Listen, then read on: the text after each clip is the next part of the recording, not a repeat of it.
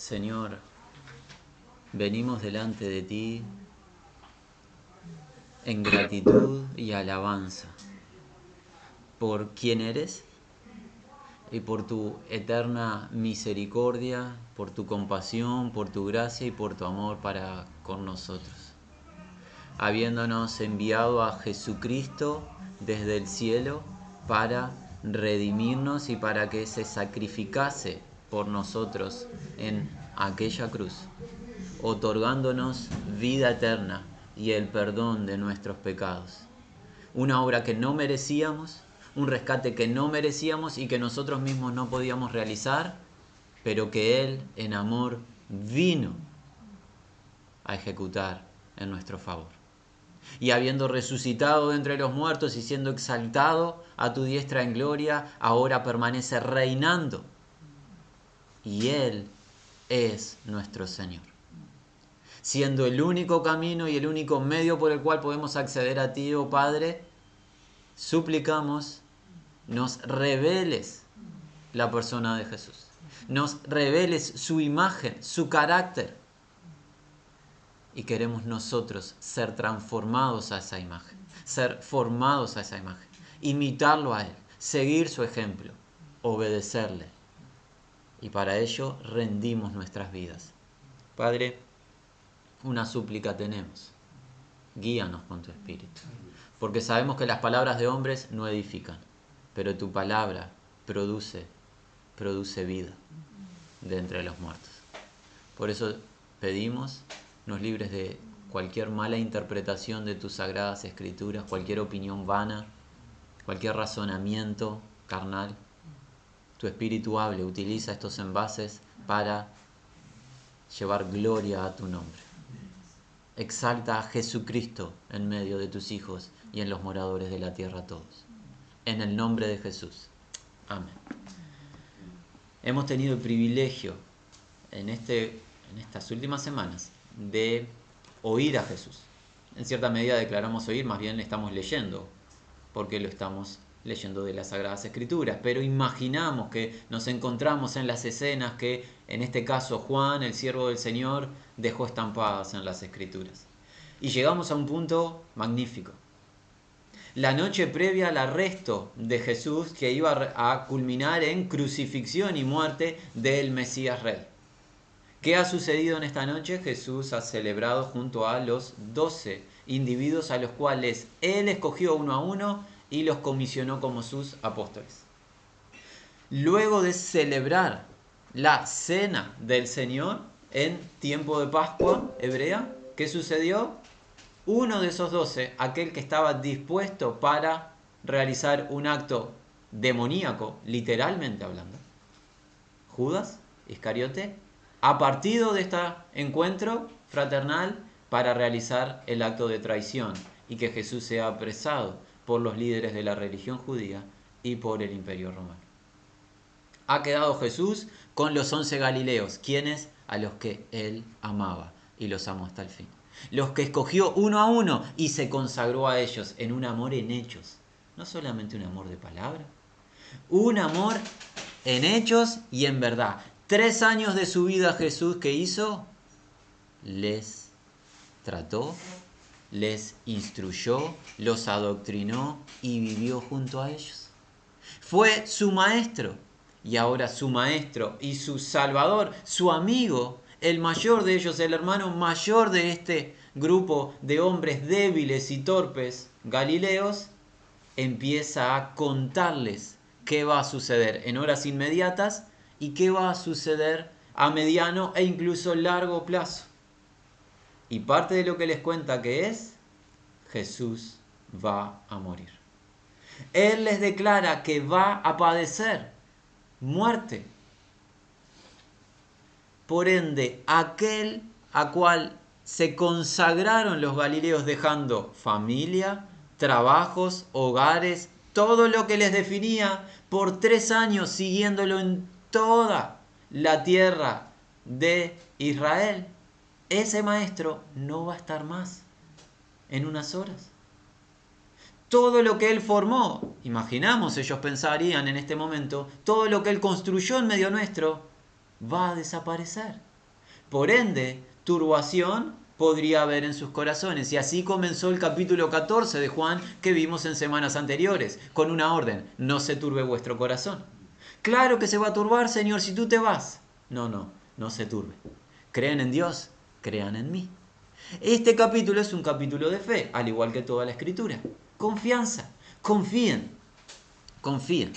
Para que nuestro corazón no se agite, no necesitamos que las situaciones se resuelvan. Claramente queremos que se resuelvan las situaciones, claro, es, es, natural que queremos que se resuelvan las situaciones, pero hay algo que necesitamos, hay una herramienta básica para que nuestro corazón no se agite y ande en ansiedad y en afán y turbación. ¿Qué cosa necesitamos? Confianza en el Hijo, confianza en el Padre. Cuando confío en Jesús, le miro a través de los ojos espirituales, no importa qué situación atraviese, la voy a poder vivir con gozo. Si dejo de mirar a Jesús, hay una garantía. El afán, la ansiedad me van a vencer. ¿Qué quiero? ¿Vivir turbado en el interior? Una persona necia podría decidir eso, ¿verdad? Es fácil la elección. Quiero reposar. ¿Quieres reposar? Entra al reposo. ¿Cómo? Hay una puerta. La puerta de la fe. Los que hemos creído entramos en su reposo. Nadie más. Simplemente, tan fácil como creer en Jesús, reposo. Alguien dirá, yo no tengo reposo en mi interior, no estás creyendo en Jesús. Pero yo leo la escritura, sí, estás leyendo todos los versículos que quieras. No crees en Jesús, hermano, amigo, lo que fuese, cree en Jesús. Cree en Jesús a la mañana, sigue creyendo al mediodía y también a la noche. No dejes para creer el domingo cuando te reúnes en la iglesia junto con el resto de los hermanos y ahí creeré una hora en Jesús y me olvidaré de Jesús el resto de la semana. Es absurdo por definición. No es más que una liturgia vana. Jesús es Dios, Dios en esencia, y ese Dios está vigente lunes, martes, miércoles, mañana, tarde, noche, y ese Dios vino a entronarse en tu vida. Cree en Él. Si crees en Él, hay gozo, y es lo que Él le está enseñando a estos galileos. Crean en mí para que no se turbe vuestro corazón. Creyendo en Él hay seguridad. Hay seguridad de dónde venimos, a dónde nos dirigimos. ¿Y a dónde van los Galileos y a dónde van los que han creído en Jesús? A las moradas celestiales. Eso él declaró de sus propios labios, les voy a preparar lugar, un lugar de residencia permanente. A ese lugar voy para prepararles lugar a ustedes y eso trae paz y seguridad de que no se ha olvidado de nosotros Jesús. ¿Y qué más? Él nos dejó la declaración más sublime y enfática que alguien puede jamás emitir. Yo soy el camino, yo soy la verdad y la vida. Tan excluyente como suena es la declaración y es enfática. Él es y fuera de él nada es. Estos varones galileos entendieron lo exclusivo del mensaje de Jesús y ¿saben qué hicieron? Salieron por el mundo antiguo a qué? A declarar el mismo mensaje. Se encuentra registrado en las escrituras que estos varones que decían, no hay otro nombre dado a los hombres en quien haya salvación. Solo en el nombre de Jesucristo tú tienes el perdón de pecados y el acceso al trono de gracia. Fuera del nombre de Jesucristo, haz lo que quieras hacer, sé quien seas, te vas a perder.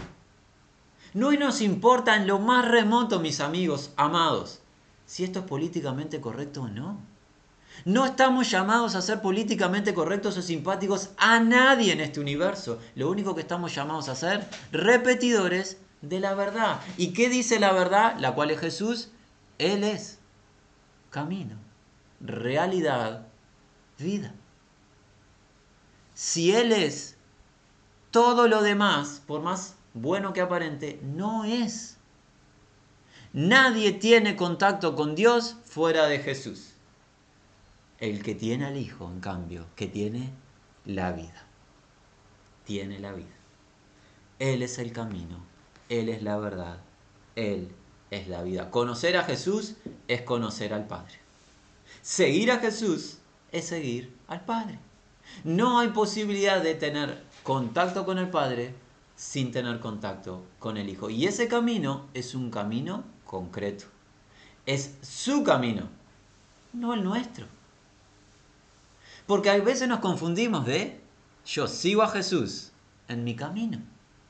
No existe tal cosa.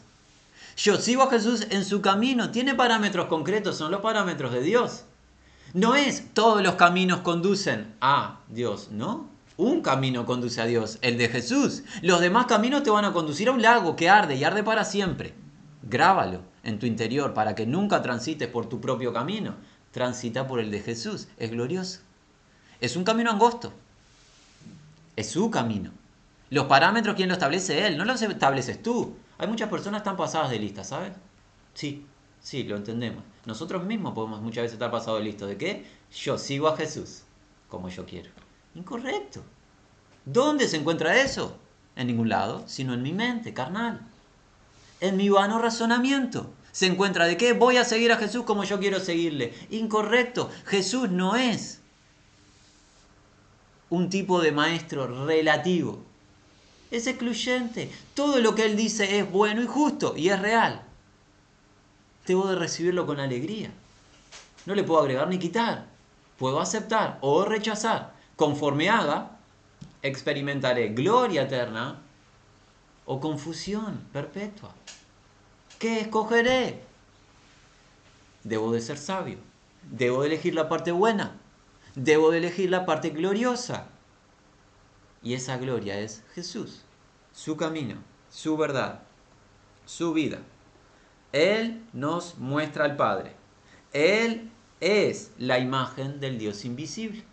Él es realmente la revelación de Dios. Nadie conoce a Dios sino a través de Jesús. Nadie. Nadie. Y nadie va a tener relación con Dios sino a través de la confianza en Jesús. Grábatelo. Grábatelo. A fuego en tu interior. Para que no nos demos el permiso de que de sentirnos buenos en nosotros mismos, sanos en nosotros mismos. Para que no pensemos que yo voy a dejar de ingerir este alimento, voy a dejar de tomar esta bebida, o voy a dejar de acudir a tal lugar, y esa será mi purificación interna. Bueno es dejar de hacer cosas malas, ciertamente lo es. El consejo de Jesús lo manda. Pero no existe purificación, autopurificación. ¿Qué existe? La purificación que Él da. La regeneración que Él otorga. La salvación es de Él a nuestro favor.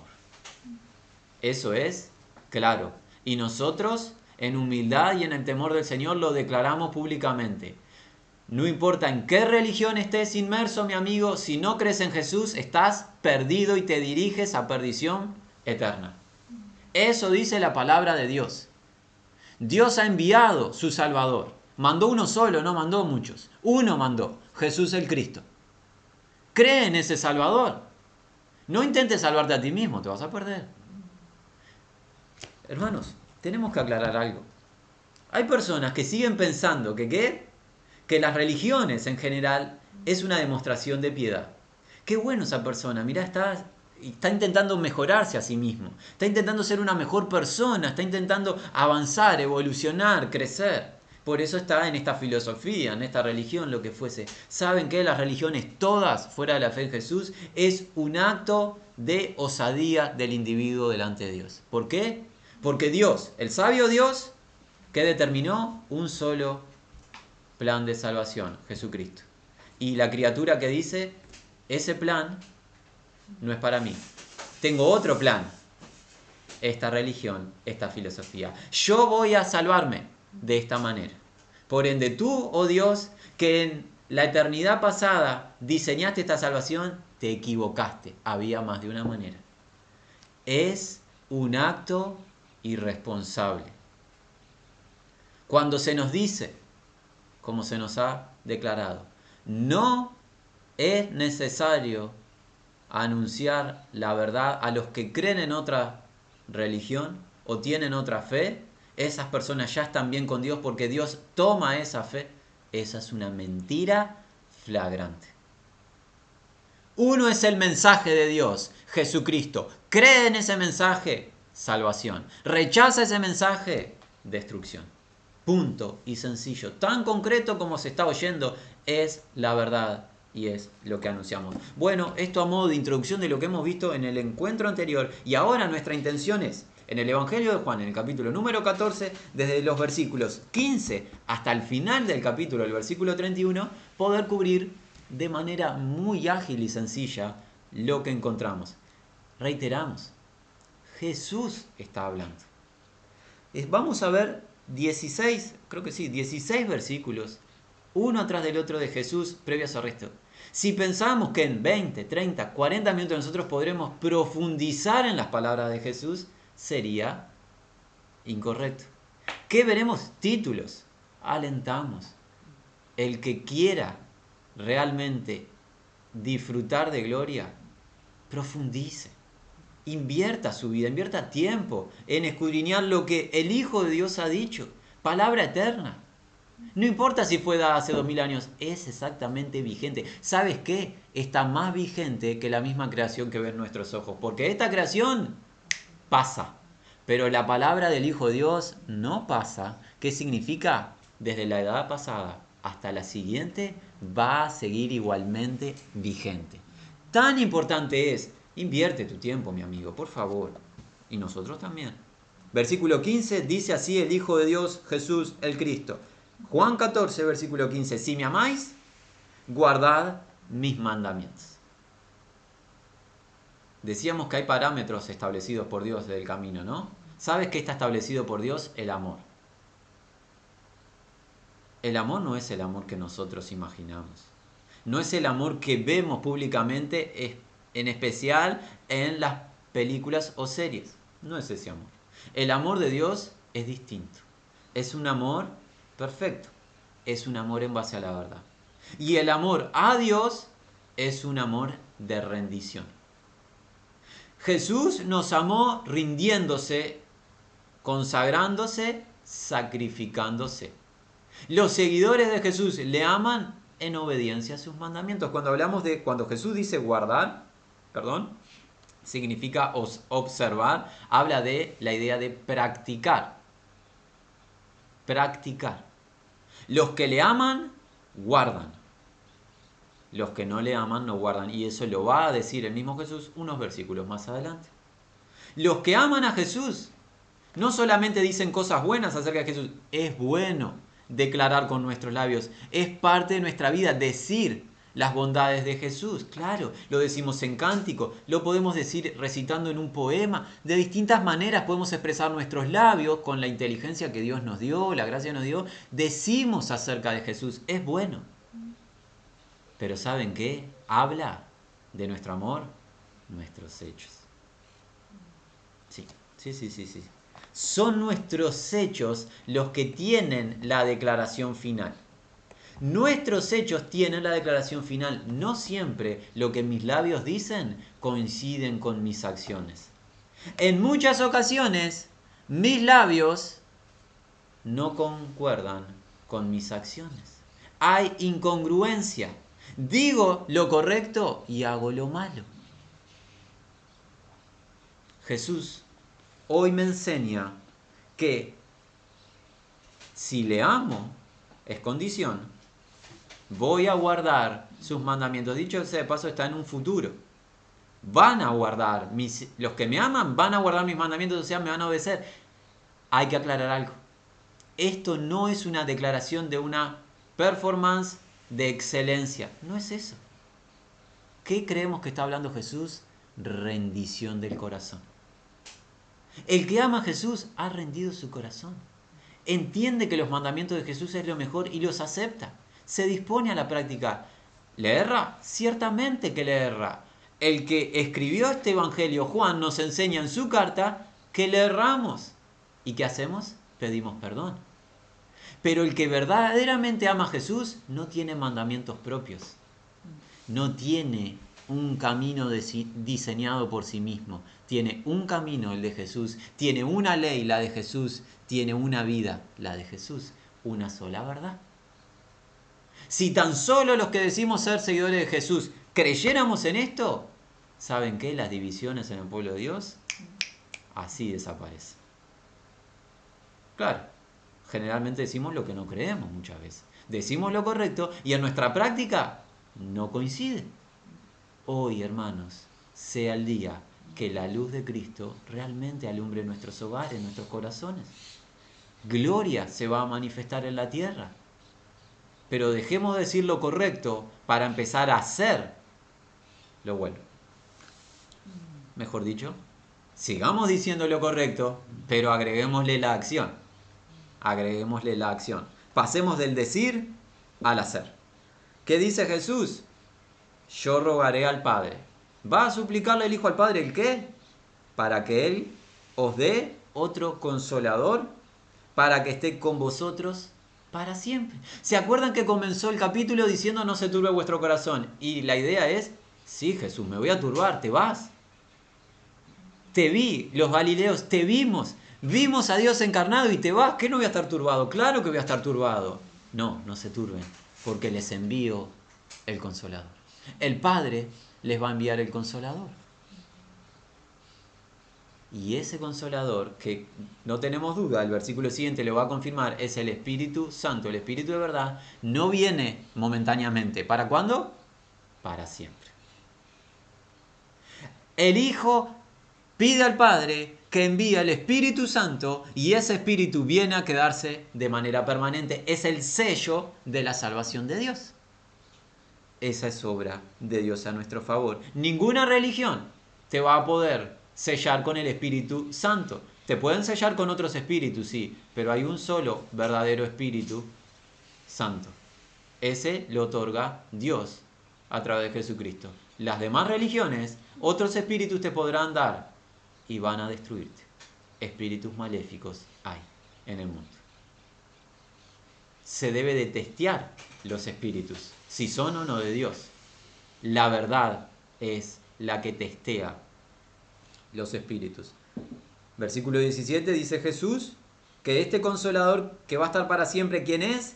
El espíritu de verdad. El cual el mundo, el cosmos, no puede o no tiene la capacidad, la habilidad de recibir. ¿Por qué no puede recibir el mundo al Espíritu de verdad? Porque no le ve. No le ha visto, no le ve ni le verá. Ni tampoco le conoce. No le ha conocido, no le conoce, ni le conocerá.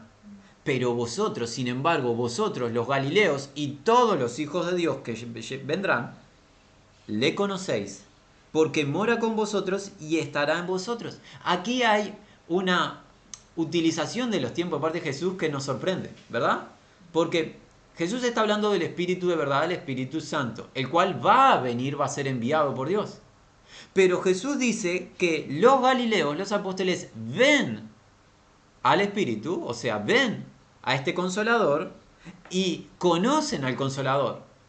¿De qué está hablando? De él mismo.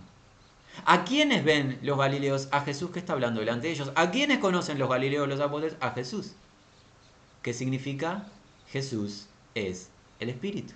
¿Recuerdan 2 Corintios capítulo, capítulo 3, al final del capítulo? El Señor es el Espíritu. Y donde está el Espíritu, ¿qué hay? Libertad. El Espíritu Santo, para aquellos que nos acompañan por primera vez, el Espíritu Santo, ¿quién es? Dios. Dios en espíritu, en el Hijo y en el Padre. Una misma sustancia, ni más ni menos. Una misma esencia. Ustedes le ven y le conocen. Y va a morar para siempre con ustedes. Pero en cambio el mundo no le puede recibir. Este espíritu es espíritu de verdad. ¿Quieres saber qué hace el espíritu en tu vida? Dentro de las muchas cosas hay una prioridad te revela la verdad. ¿Estás creyendo la verdad de Jesús? El Espíritu vino a convencerte de ello. Vino a revelarte la verdad. Este es un espíritu de verdad, no es un espíritu de engaño, no es un espíritu de error ni de mentira. Es un espíritu de verdad. Y esa verdad es Jesús. Por ende, el espíritu viene a exaltar a Jesús en ti, no otra cosa. No viene a exaltarte a ti, grábalo a fuego. Hay una confusión en el presente. Sí. ¿Cuál? Declaramos, lamentablemente, que el Espíritu viene a exaltar, pero a nosotros. No viene a exaltar a ningún ser humano el Espíritu Santo, sino a Jesús. No es la obra del Espíritu Santo hacerte famoso a ti o exitoso. Esa es la obra de la carne, de un corazón entenebrecido, hedonista. El Espíritu Santo viene a exaltar a Cristo. Y Juan lo entendió. Que Juan, el primo del Señor, el bautizador, el profeta más grande entre los profetas hebreos, que dijo que Él crezca es necesario y yo mengue o desaparezca. Ese es un seguidor de Jesús. ¿Qué? Anonimato. Nuestro nombre, absolutamente irrelevante. Uno debe ser exaltado, el Salvador. Nuestra existencia es para exaltar el nombre del Redentor de las almas. Él se merece la gloria para siempre. Si hay alguien en la iglesia del Señor que quiera obtener, aunque sea un minuto, por así decirlo, de fama, ese hermano está confundido. Nadie le robe la gloria a quien le corresponde, al Hijo de Dios. Y el Hijo de Dios vino a glorificar a quién? A su Padre la gloria siempre a Dios. El versículo 18 dice así, Jesús, no dejaré huérfanos, vendré a vosotros. Amamos a Jesús, hermanos. Este Jesús no es como los padres de la tierra, no todos, pero algunos padres en la tierra que hacen no tienen interés en sus hijos. Sea que los abandonan completamente y no tienen contacto, o sea que los abandonan espiritualmente y no tienen interés en sus hijos los padres muchas veces que demuestran una carencia en llevar adelante lo que deben hacer. Jesús no. Jesús qué hace? Se, se consagra a la tarea del cuidado de sus hijos. No los voy a abandonar, voy a venir a ustedes. Todavía un poco, un micrón, es una partícula muy pequeña. ¿Y qué va a pasar? El mundo no me verá más. Se terminó el ministerio público de Jesús cuando estuvo en la tierra. Ya terminó mi tarea con el mundo. Pero vosotros, sin embargo, vosotros me veréis. Porque yo vivo, vosotros también viviréis. No le va a ver más al mundo, pero ¿quiénes le van a ver? Los testigos que él escogió. Así se presentó en la resurrección de entre los muertos. Y por 40 días que hizo, les reveló los misterios del reino, les abrió el entendimiento a estos varones para que comprendiesen las sagradas escrituras y luego ellos sean los comisionados de testificar la verdad de Dios. Y nosotros hoy, dos milenios después, recibimos la misma verdad que tenemos grabada en las escrituras. ¿Y quién nos revela la verdad que quedó escrita? El Espíritu de verdad.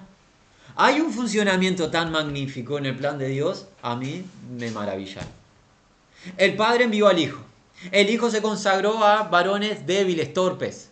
Esos varones, con el Espíritu de verdad, salieron a propagar esa verdad, quedó estampada. Y el Espíritu hoy, pasaron dos mil años, que hace? Sigue revelando dicha verdad, no tiene modificación alguna, no tiene confusión, no tiene error. Es la verdad. Dios sigue glorificando y revelando su verdad, pasa el tiempo a través del Espíritu en las Sagradas Escrituras. Es magnífico, es magnífico. El enemigo ha intentado torcer, destruir, no puede. Ciertamente siembra confusión en aquellos que andan eh, en un camino de inconstancia, ciertamente. Pero para con los hijos de Dios no hay posibilidad alguna que alguien nos arrebate lo que nos pertenece, la verdad y nos maravillamos. ¿En qué? En que estos varones vieron a Jesús resucitado, le anunciaron y nosotros hoy le vemos por los ojos de la fe cuando leemos sus escritos. Versículo 20, en aquel día vosotros conoceréis que yo estoy en el Padre y vosotros en mí y yo en vosotros. Realmente iban a comprender en la resurrección los apóstoles que, que el Hijo y el Padre están unidos en una misma sustancia. Pero esa unión del Padre con el Hijo que incluye la unión de todo el pueblo a través del Espíritu. Porque yo estoy en el Padre, el Padre en mí, y yo en vosotros y vosotros en mí. ¿Eres de Cristo? Estás unido a Dios. Confiar en Cristo te une a Él para siempre. Para siempre estamos unidos al Señor por la fe. Es por eso que si tú estudias en el temor del Señor, el Nuevo Testamento, ¿qué vas a encontrar en los escritos? Una preposición. Se encuentra en casi todos los capítulos, quizás no casi todos, pero en muchos capítulos del Nuevo Testamento, la preposición en Él. El que confía está unido a Cristo, está en Cristo. Es magnífico. Pasas a ser, de ser, mejor dicho, perdón, pasas de ser el enemigo de Dios a estar unido a Él. ¿Por qué? Porque ahora eres más inteligente. Porque dejaste de comer una comida. Porque haces ejercicio. No, por lo que Jesús hizo a tu favor. ¿No tienes hoy una razón para estar gozándote y saltando de alegría? ¿No tienes hoy algo por lo que celebrar? Sin importar si te faltan recursos, sin importar si está complicado, sin importar si lo que sea que sea tu situación. Tienes hoy la razón por la cual tener gozo perpetuo. Estás unido a Cristo si has creído en Él. Y esa unión es indivisible. Es eterna. Es la unión que Él formó. No la formaste tú. Si la hubiera formado tú, déjame decirte algo. Es una unión que se va a debilitar y va a desfallecer. Pero como la formó Él la unión, Él nos unió a Él mismo, está estable. Es inseparable. ¿Se acuerdan cuando veíamos a Jesús como el buen pastor? Que dijo, nada ni nadie puede arrebatar de mi mano y de la mano del Padre una de mis ovejas. Ha tomado nuestra mano en representación de la unión espiritual, nadie nos va a quitar de su presencia. Continuemos, amados. Versículo 21. Muy importante. El que tiene mis mandamientos y los guarda, ese es el que me ama, y el que me ama será amado por mi Padre, y yo le amaré y me manifestaré a él. Las tres acciones que vemos en el versículo 21 están en un tiempo continuo. ¿Qué significa? Si bien no es lo más eh, práctico, vamos a cambiarle, vamos a parafrasear en una traducción literal. Quedaría algo así.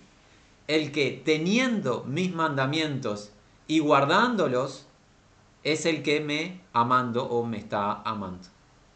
¿Por qué tenemos que hacer énfasis en esto? Porque a veces nos podemos confundir de yo creí en el Señor 10, 15, 20 años atrás. Ahora no estoy creyendo, no tengo interés en creer, pero como hice una acción o una profesión en el pasado de fe, básicamente estoy bien. Es incorrecto, la escritura no enseña eso. La escritura de Dios enseña que el que ha creído en el pasado sigue creyendo en el presente.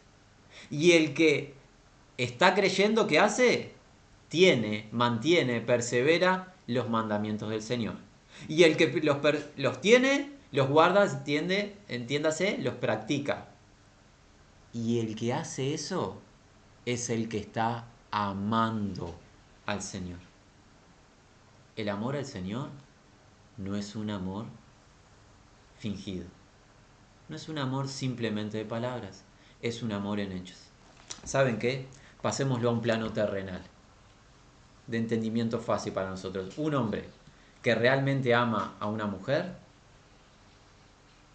no solo le dice las palabras correctas, que hace, invierte su tiempo, su fuerza, sus recursos en qué? En cuidarla, protegerla, bendecirla.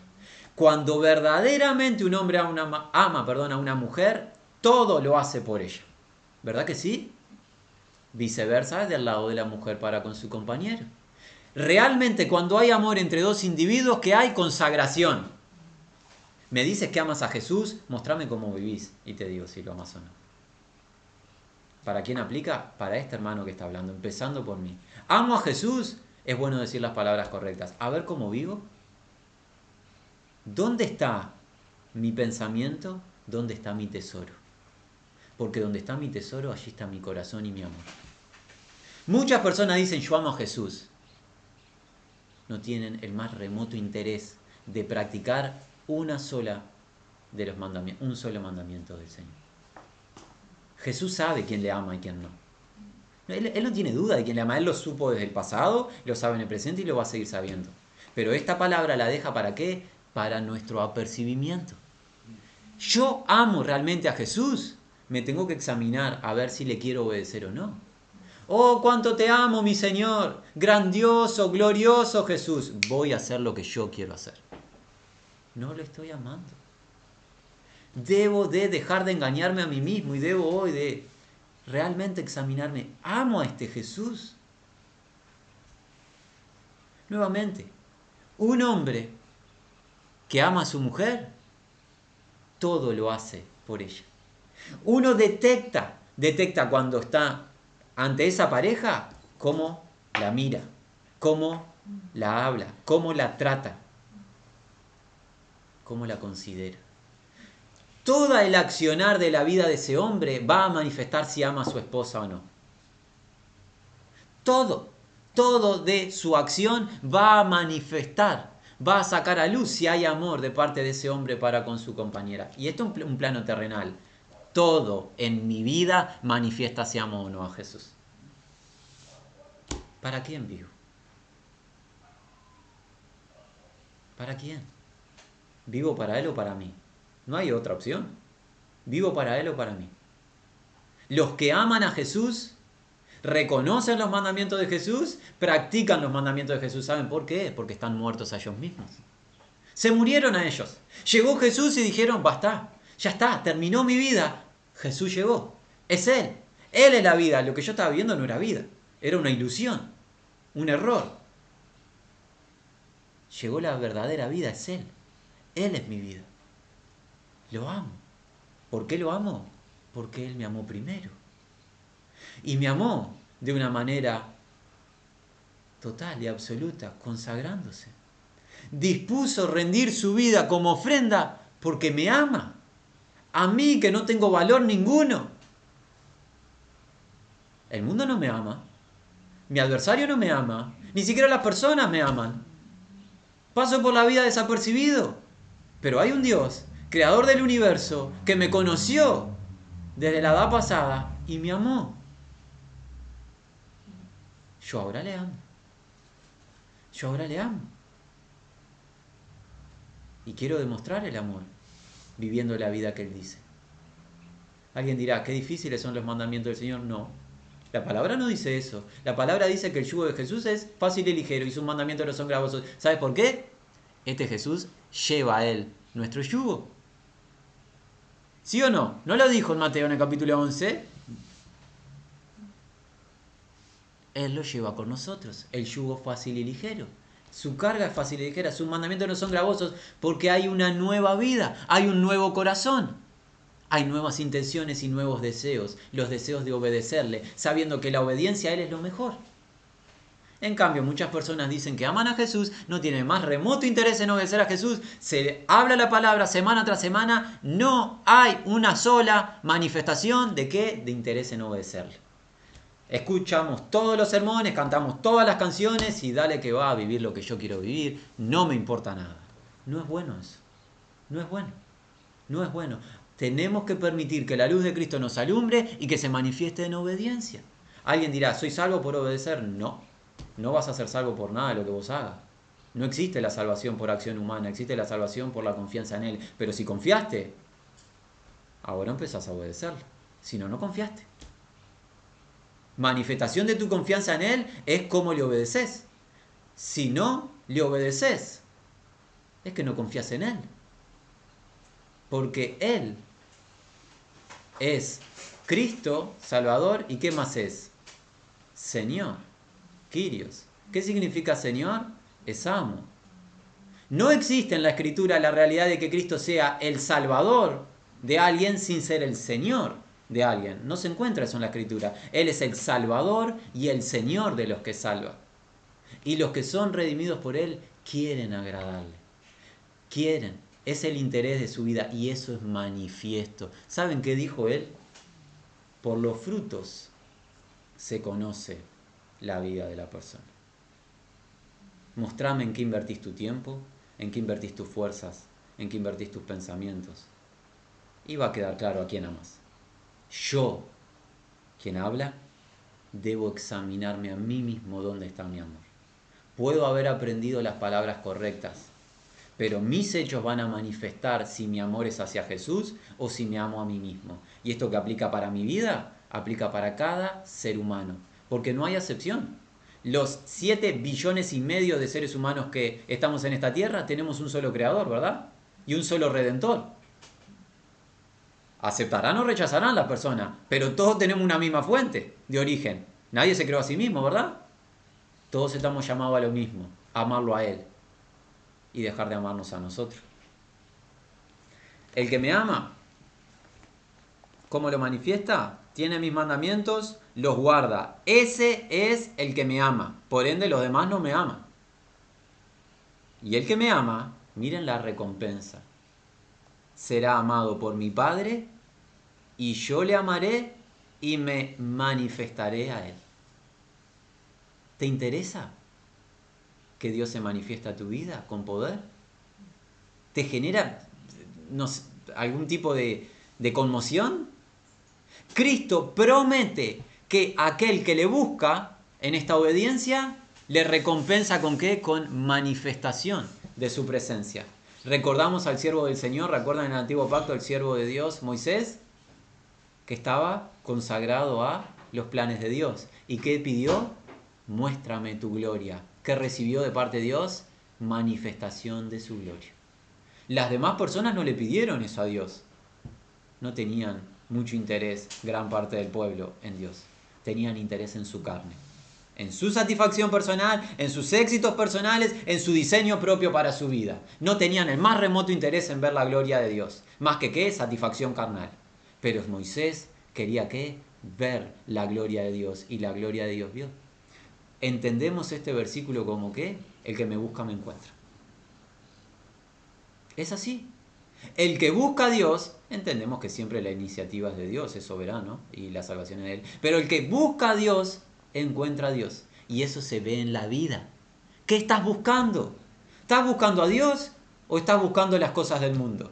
Es notorio. Se va a ver.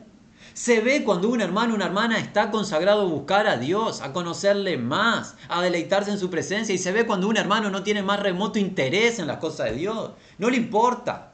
No confiesa, no proclama, no asiste, no busca, nada. Se nota, se nota mi vida. Mi vida habla de mí. Pero el que busque a Dios, afírmese de esta promesa, le va a encontrar y el Padre y el Hijo se van a manifestar a Él y le van a amar. Qué maravilloso. Puede ser la persona más sola de este mundo, el más pobre de esta tierra y Dios se manifiesta a ti. No habla de si eres inteligente, si eres capaz, si eres agradable estéticamente o quién eres en esta tierra. Habla de si le amas a Él. ¿Le amas? Él se manifiesta a ti y le amas porque Él te amó primero. Judas, no el Iscariote, porque ya sabemos que ha partido a traicionarle, le dijo, Señor, ¿cómo es esto que te manifestarás a nosotros y no al mundo? Respondiendo Jesús le dijo, el que me ama, mi palabra guardará. Y mi Padre le amará y vendremos a Él y haremos morada con Él. Para aquellos que procuran eh, profundizar en las escrituras solamente a modo de referencia, es la tercera instancia que Jesús habla de este amor en obediencia. Versículo 15, versículo 21, versículo 23. Si nosotros salimos de este capítulo sin entender qué es amar al Señor, estamos confundidos. Lo dejó claro. Él lo dejó claro que es amarlo a Él. Si lo acepto, gloria a Dios. Si lo rechazo, soy necio. ¿Cuál es el amor a Él? Es claro. Lo que enseñan por ahí tema de las personas que lo enseñen. Él fue claro. Amarlo a Él es guardar su palabra. Mi Padre le amará, vendremos a Él y haremos morada con Él. Ahora va a negar la condición. Él va a contar qué es no amarle a Él. El que no me ama, ¿qué hace? No guarda mis palabras. No me obedece. El que no me ama, a mí no me obedece, hace lo que quiere, me dice las cosas adecuadas, pero no me obedece. La palabra no haya cabida en su corazón, no la obedece. ¿Sabes qué? Mira con atención, es el tiempo del relativismo. Es el tiempo donde la verdad no es exclusiva en el presente. Cada uno hace lo que entiende conveniente. Estamos en los días de los jueces, básicamente, ¿verdad? Cada uno hace lo que entiende conveniente. Esa es tu verdad, esta es mi verdad. Interpreta tú ese versículo como tú quieras. Este versículo para mí dice otra cosa y lo que fuese. Pero ¿qué tenemos de garantía de que hay una sola verdad? El Espíritu. ¿No nos dijo que nos daba el Espíritu de verdad? El Espíritu es uno, la verdad es una. Y el que ama a Jesús, guarda esa verdad, practica esa verdad. Pero el que no ama a Jesús, no le obedece. No importa quién sea, no importa qué haga, no importa qué diga, el que no ama a Jesús no guarda sus palabras. Y ojo, ojo para los que siguen otras religiones. ¿Por qué? La palabra que habéis oído no es mía, sino del Padre que me envió. Sabe y entiende mi amigo. Jesús no habló de su propia cuenta. Habló lo que Dios el Padre dijo. Entonces, ¿cómo puede ser que tú conozcas a Dios sin conocer a Jesús? ¿Que subiste al cielo? ¿Qué fuiste? ¿Quién te dio el ascensor para subir y hablar con Dios directamente? ¿Verdad que no? ¿Quién manifestó al Padre? El Hijo que está en el seno del Padre. Las palabras del Hijo son las palabras de quién? Del Padre. ¿Cómo alguien en su sano juicio puede decir que está en contacto con Dios sin conocer y recibir la palabra del Hijo? Miente. Está engañado. No debe ser así. Versículo 25. Os he dicho estas cosas estando con vosotros. Más, o cambio, sin embargo, el consolador, el Espíritu Santo, a quien el Padre enviará en mi nombre, ¿qué va a hacer? Dos acciones. Dos acciones va a hacer el Espíritu Santo en el versículo 26. ¿Cuáles? Instruir, enseñar, adoctrinar, todas las cosas. Viene a enseñarte el Espíritu Santo. ¿Y qué más va a hacer? Va a recordar o traer a la memoria todo lo que yo os he dicho. Qué magnífico, yo te alabo, Señor. ¿Por qué? Porque no se trata de cuán capaces sean estos galileos. ¿Saben qué eran? Los principales de ellos, pescadores. No eran muy académicos, que digamos, ¿verdad? No muy inteligentes, no muy universitarios, no muy brillantes. ¿Saben quién viene? La herramienta necesaria para que ustedes sepan y puedan anunciar el Espíritu Santo. ¿Tienes al Espíritu? Tienes la verdad. No tienes al Espíritu, estudia todo lo que quieras, no vas a entender la verdad. Qué distinto los planes de Dios a los nuestros, ¿verdad? ¿Qué hacemos nosotros? Tráeme al más brillante de entre el grupo, ponlo como el guía del mundo, vamos. El más inteligente, él va a guiar al pueblo. No es así para con Dios. ¿Qué hace Dios? Nuevo pacto. Escribe su ley en nuestra mente y corazón. ¿No es magnífico Dios? Alábelo. Alabémosle por su obra única e inigualable. Tú que te sientes excluido, dices, yo no fui a la escuela, yo no tengo capacidad, no tengo un posgrado. ¿Estás buscando al Señor? Se va a revelar a tu vida a través de la manifestación del Espíritu. Él te va a enseñar, si tú eres pobre de espíritu y humilde, ¿eres tú muy capaz en ti mismo? Estás en una situación compleja. ¿Confías mucho en ti mismo? Déjame decirte, hay una ley espiritual. ¿Cuál? Dios resiste a los soberbios. Dios no se revela a los que confían en ellos. Dios se revela a los niños, los que confían en Él. Confía en Él y conócele por su espíritu. Si confías en tu capacidad, vas a ingresar a un camino de absoluta incertidumbre que transitan muchos seres intelectuales, el camino del razonamiento, donde te vas a encontrar en un laberinto del cual no vas a salir. Sé un niño, Sencillito. Tú no creaste el universo, ni vas a poder crear ningún universo. Él sí creó el universo, él sabe más que tú. Y él ha diseñado un plan de cómo salvarte. Él ha diseñado cómo le debes seguir, él ha diseñado cómo le debes amar, incluso ha diseñado cómo le debes adorar. Déjalo a él hacer. Tú síguele, como un niño sigue al padre, ¿verdad? Qué fácil que es. ¿Y por qué la complicamos tanto nosotros? ¿Eh? ¿Verdad? ¿Qué hace el consolador? el Espíritu Santo, el Espíritu de verdad que llegó para permanecer, no se va a ningún lado. Ese Espíritu enviado por el Padre instruye y trae a la memoria que la palabra de Jesús. La palabra de Jesús. Y algo más va a ser el Espíritu Santo. Algo más. El versículo 27. Yo lo destacaría, yo destacaría todo el capítulo, pero es solamente una, es una opinión no, más que eso. La paz os dejo. Mi paz os doy. Yo no os la doy como el mundo la da. No se turbe vuestro corazón ni tenga miedo. El Espíritu Santo que el Señor nos da es un espíritu de paz. Fruto del Espíritu que es la paz. Y esta paz se debe entender que es una paz interna. Interna. ¿Estás tú turbado? ¿Te estás muriendo en el interior en el sentir de no tengo reposo, me muero de la angustia? ¿Es esa alguna de tus expresiones? Hay una paz perdurable. ¿Sabes cuál es esa paz? Es el Espíritu. ¿Y sabes qué es esa paz? Reconciliación con Dios. La paz se obtiene a través de la reconciliación con Dios. Habiendo nacido enemigos de Dios en nuestra mente, la obra de Cristo Redentor en la cruz nos reconcilia con el Padre y eso es paz interna, cuenta saldada para siempre. No existe paz en el mundo. Lo que existe en el mundo es tranquilidad momentánea. No existe paz en el mundo, ni va a haber paz. Lo que te ofrece el mundo en terapia, en medicamento, en lo que sea que te está ofreciendo, ah, dicho sea de paso, te vende el mundo. No he oído de que el mundo te dé cosas gratis, te lo vende. Incluso te quiere sacar hasta tus recursos. ¿Sabes qué? El Hijo de Dios ni siquiera plata te pide. En fin. La paz del mundo, la paz del mundo no es paz. Como mucho será una tranquilidad momentánea pero en tu interior no produce nada más que un vacío desesperante. Pero la paz del Hijo, a través del Espíritu, es perdurable. Es perdurable y es magnífica. Es la paz. Y nadie me diga yo no quiero paz, porque si nadie quisiera paz, no estarían todas las clínicas tapadas de personas y todos los terapeutas no estarían enriqueciéndose. Todo el ser humano quiere paz solamente que la busca en lugares incorrectos, donde no la va a encontrar.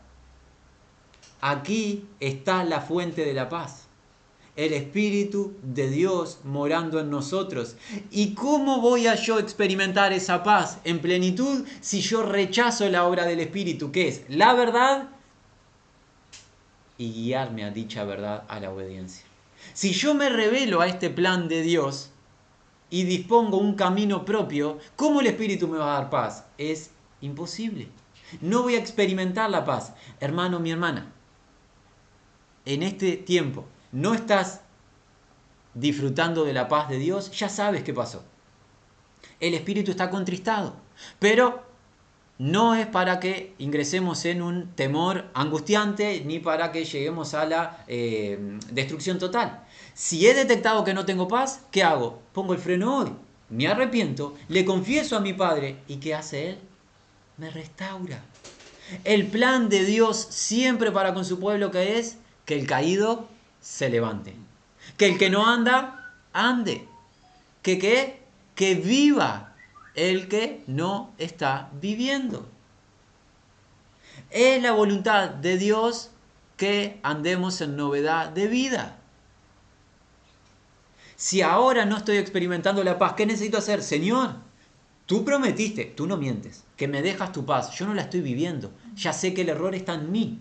¿Qué me pasa, Señor? Saname, purificame, renovame. Te confieso mi pecado. ¿Qué no estoy haciendo que tú quieres que haga? Enseñame, mostrame. Guía a alguno de mis hermanos que me, que me, que me empuja, que me sacuda un poquito. ¿Tengo esa postura delante de Dios? ¿Llegué a ese punto? ¿O estoy en el punto de la religión, esa que me manifesté a mí mismo, ese traje de religioso? Yo estoy bien, yo estoy bien, yo estoy bien y por dentro me estoy destruyendo. Hermanos, hay una vida. Hay una vida que, ¿qué dijo Jesús? ¿Se acuerdan tiempito atrás que lo vimos? Vida abundante les vine a dar. ¿Y por qué no la vivo? Porque soy necio perdón, tengo que aclarar algo. La palabra necio no es un insulto, ni mucho menos. La palabra necio es alguien que no discierne, no discierno lo bueno de lo malo. Elijo lo del mundo. Corro como una persona ciega a las cosas del mundo que nunca alcanzo, nunca conquisto nada, nunca me satisface nada. Y rechazo esta vida abundante del Hijo de Dios con esta paz perdurable. Basta ya. Hoy quiero esta paz, Señor. Sí, esta promesa es para mí, la quiero, Señor. Déjame tu paz, quiero tu paz, no quiero la del mundo. ¿Y qué orden tenemos en el versículo 27? Reiteración de la primera orden en el versículo 1. No se turbe vuestro corazón, no se agite vuestro corazón. Está expresado en una voz pasiva. ¿Qué significa? No dejen que las situaciones les agiten. Hermano, deja de preocuparte por la situación de la vida. Hay que hacer cosas, sí, hay que hacer. Hay que trabajar, hay que arreglar, hay que ir, hay que venir, hay que hacer. Pero que ninguna cosa de esta vida te turbe. Es una orden y es de Jesús, no es nuestra. No vayas a pensar que le estamos mandando. ¿Quiénes somos para mandar a nadie? A nadie. Ni nos podemos mandar a nosotros mismos. Tenemos un Señor por encima nuestro. ¿La orden cuál es? No te turbes, no te agites, no temas, no tengas miedo, no te atemorices. Habéis oído que yo os he dicho, estamos prontos para ir culminando. Habéis oído que yo os he dicho, voy y vengo a vosotros. Si me amarais, os habríais regocijado. ¿Por qué, Jesús? Porque he dicho que voy al Padre, porque el Padre mayor es que yo. Permítanos hacer una pequeña aclaración en este versículo. Este versículo es mal utilizado por algunos individuos para que negar la divinidad del Cristo. Incorrecto. El Padre y el Hijo son uno. ¿Qué significa el versículo 28 en un sana entendimiento? No significa ni más ni menos que la humildad del Cristo. Que siendo Dios en esencia, ¿qué decidió? Aceptar forma de siervo sufriente y que añadir a su divinidad humanidad, siendo expuesto a tentación, debilidad y todos los padecimientos que el ser humano padece. Si hay algo que enseña el versículo 28 que es la humildad de Cristo, la humildad de este Salvador de aceptar esta condición de siervo en obediencia al Padre. En ningún momento significa el versículo 28 que Jesús no es Dios. En ningún momento Jesús está negando su divinidad. Es absurdo por definición. Por ende, si alguien quiere venir a decirnos que Jesús no es Dios, por lo que dice el versículo 28, rechazamos en un rechazo flagrante, en un rechazo intenso, mejor dicho. El versículo 28 que nos habla de la humildad del Hijo. En sujeción al Padre dijo, sí Padre, yo voy al mundo a salvar a las personas. Y Pablo en Filipenses capítulo 2 debe de estudiarse ese capítulo, aquellos que quieran experimentar gloria, que dice la humildad del Redentor. Aquel que siendo en forma de Dios vino a esta tierra en forma de siervo, siervo sufriente hasta la muerte y muerte de cruz. Y que ha hecho el Padre, le ha exaltado en gloria, dándole un nombre que es sobre todo nombre. Y en ese nombre, mi amigo, tú tienes hoy salvación garantizada y eterna. Versículo 29. Nos acercamos al final de este capítulo, mas no al final de la escena. La noche va a continuar, Jesús va a seguir revelándose a sus seguidores pero va a ir culminando sí el capítulo 14 de la manera que fue estructurada las sagradas escrituras a través de hermanos de generaciones pasadas. Versículo 29, y ahora os lo he dicho antes que suceda, para que cuando suceda creáis. No hablaré ya mucho con vosotros. ¿Por qué no, Señor? Porque viene el príncipe de este mundo y él nada tiene en mí. Es interesante este versículo 30. Jesús nos ha estado contando gloria absoluta a lo largo de todo el capítulo, pero ¿qué nos introduce? De un gobernador. Príncipe significa eso, un comandante, alguien que tiene autoridad sobre una jurisdicción. Hay una autoridad en este mundo. ¿Quién? El adversario. Viene el adversario. Y este adversario nada tiene en mí. ¿Qué no tiene? El adversario Jesús no tiene margen de maniobra. No le puede acusar, no le puede decir nada, pues el Hijo le venció en todo. Pero ¿qué nos está advirtiendo Jesús?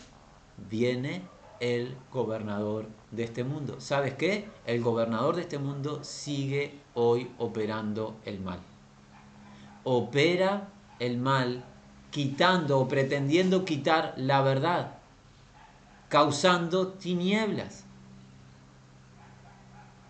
El príncipe de este mundo viene para dañar.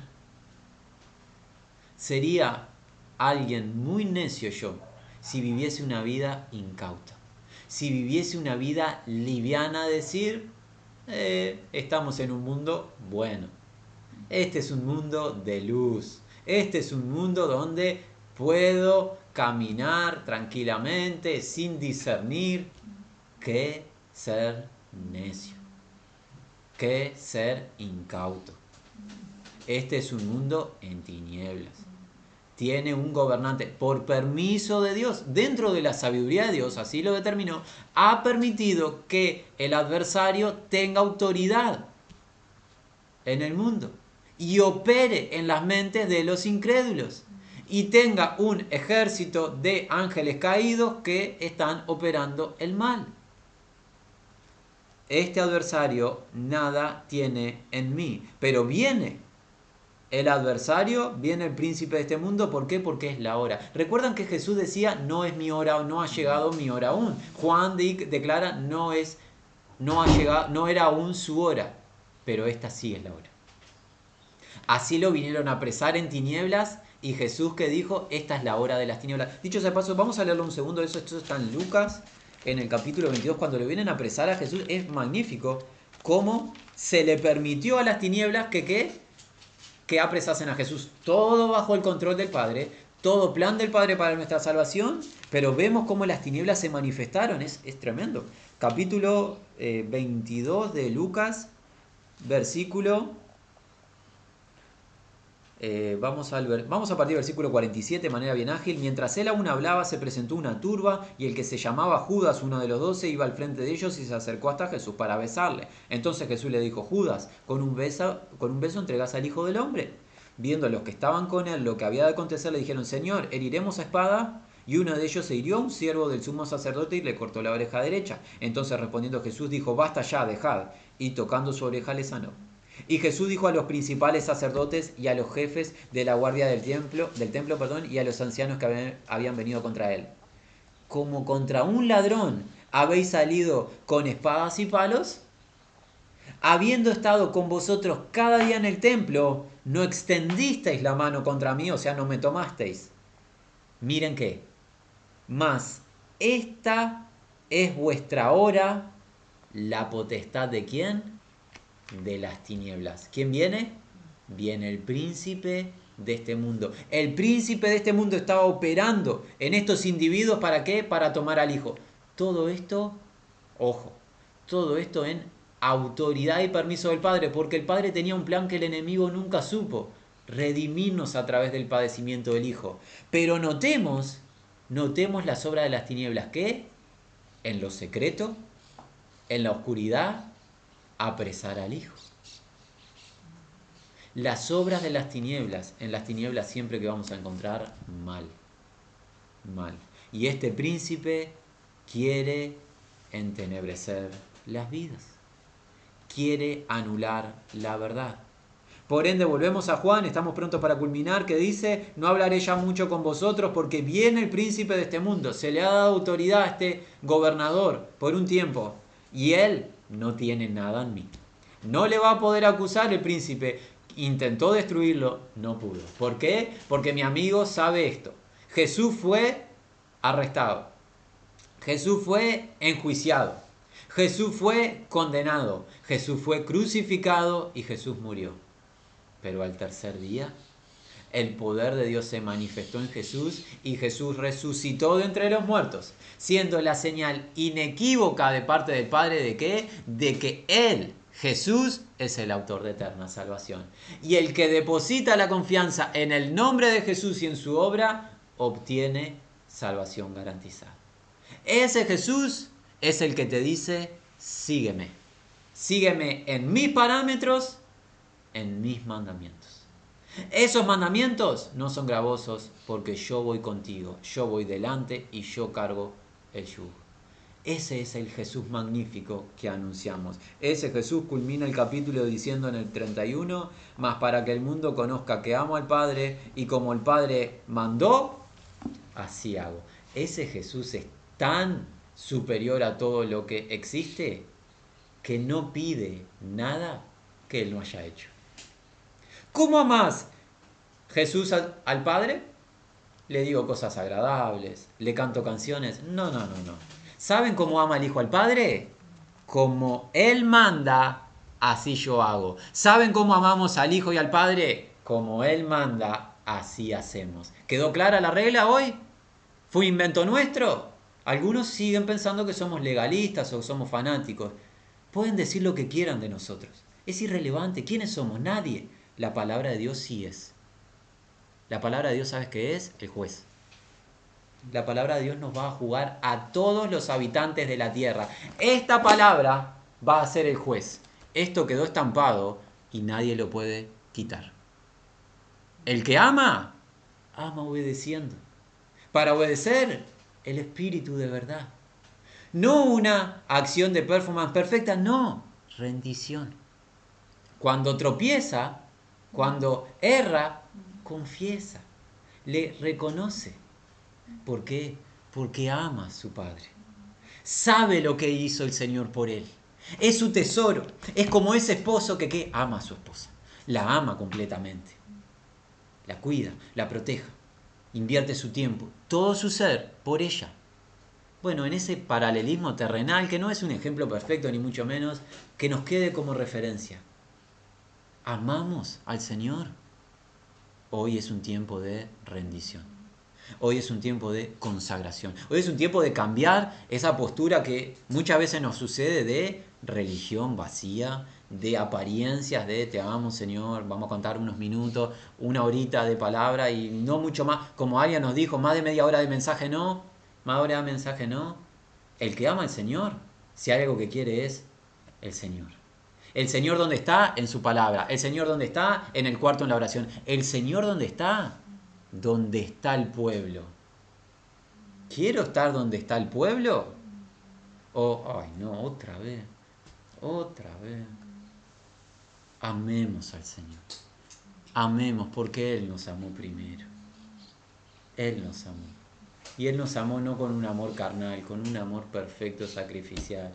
Él se sacrificó por nosotros y Él es algo.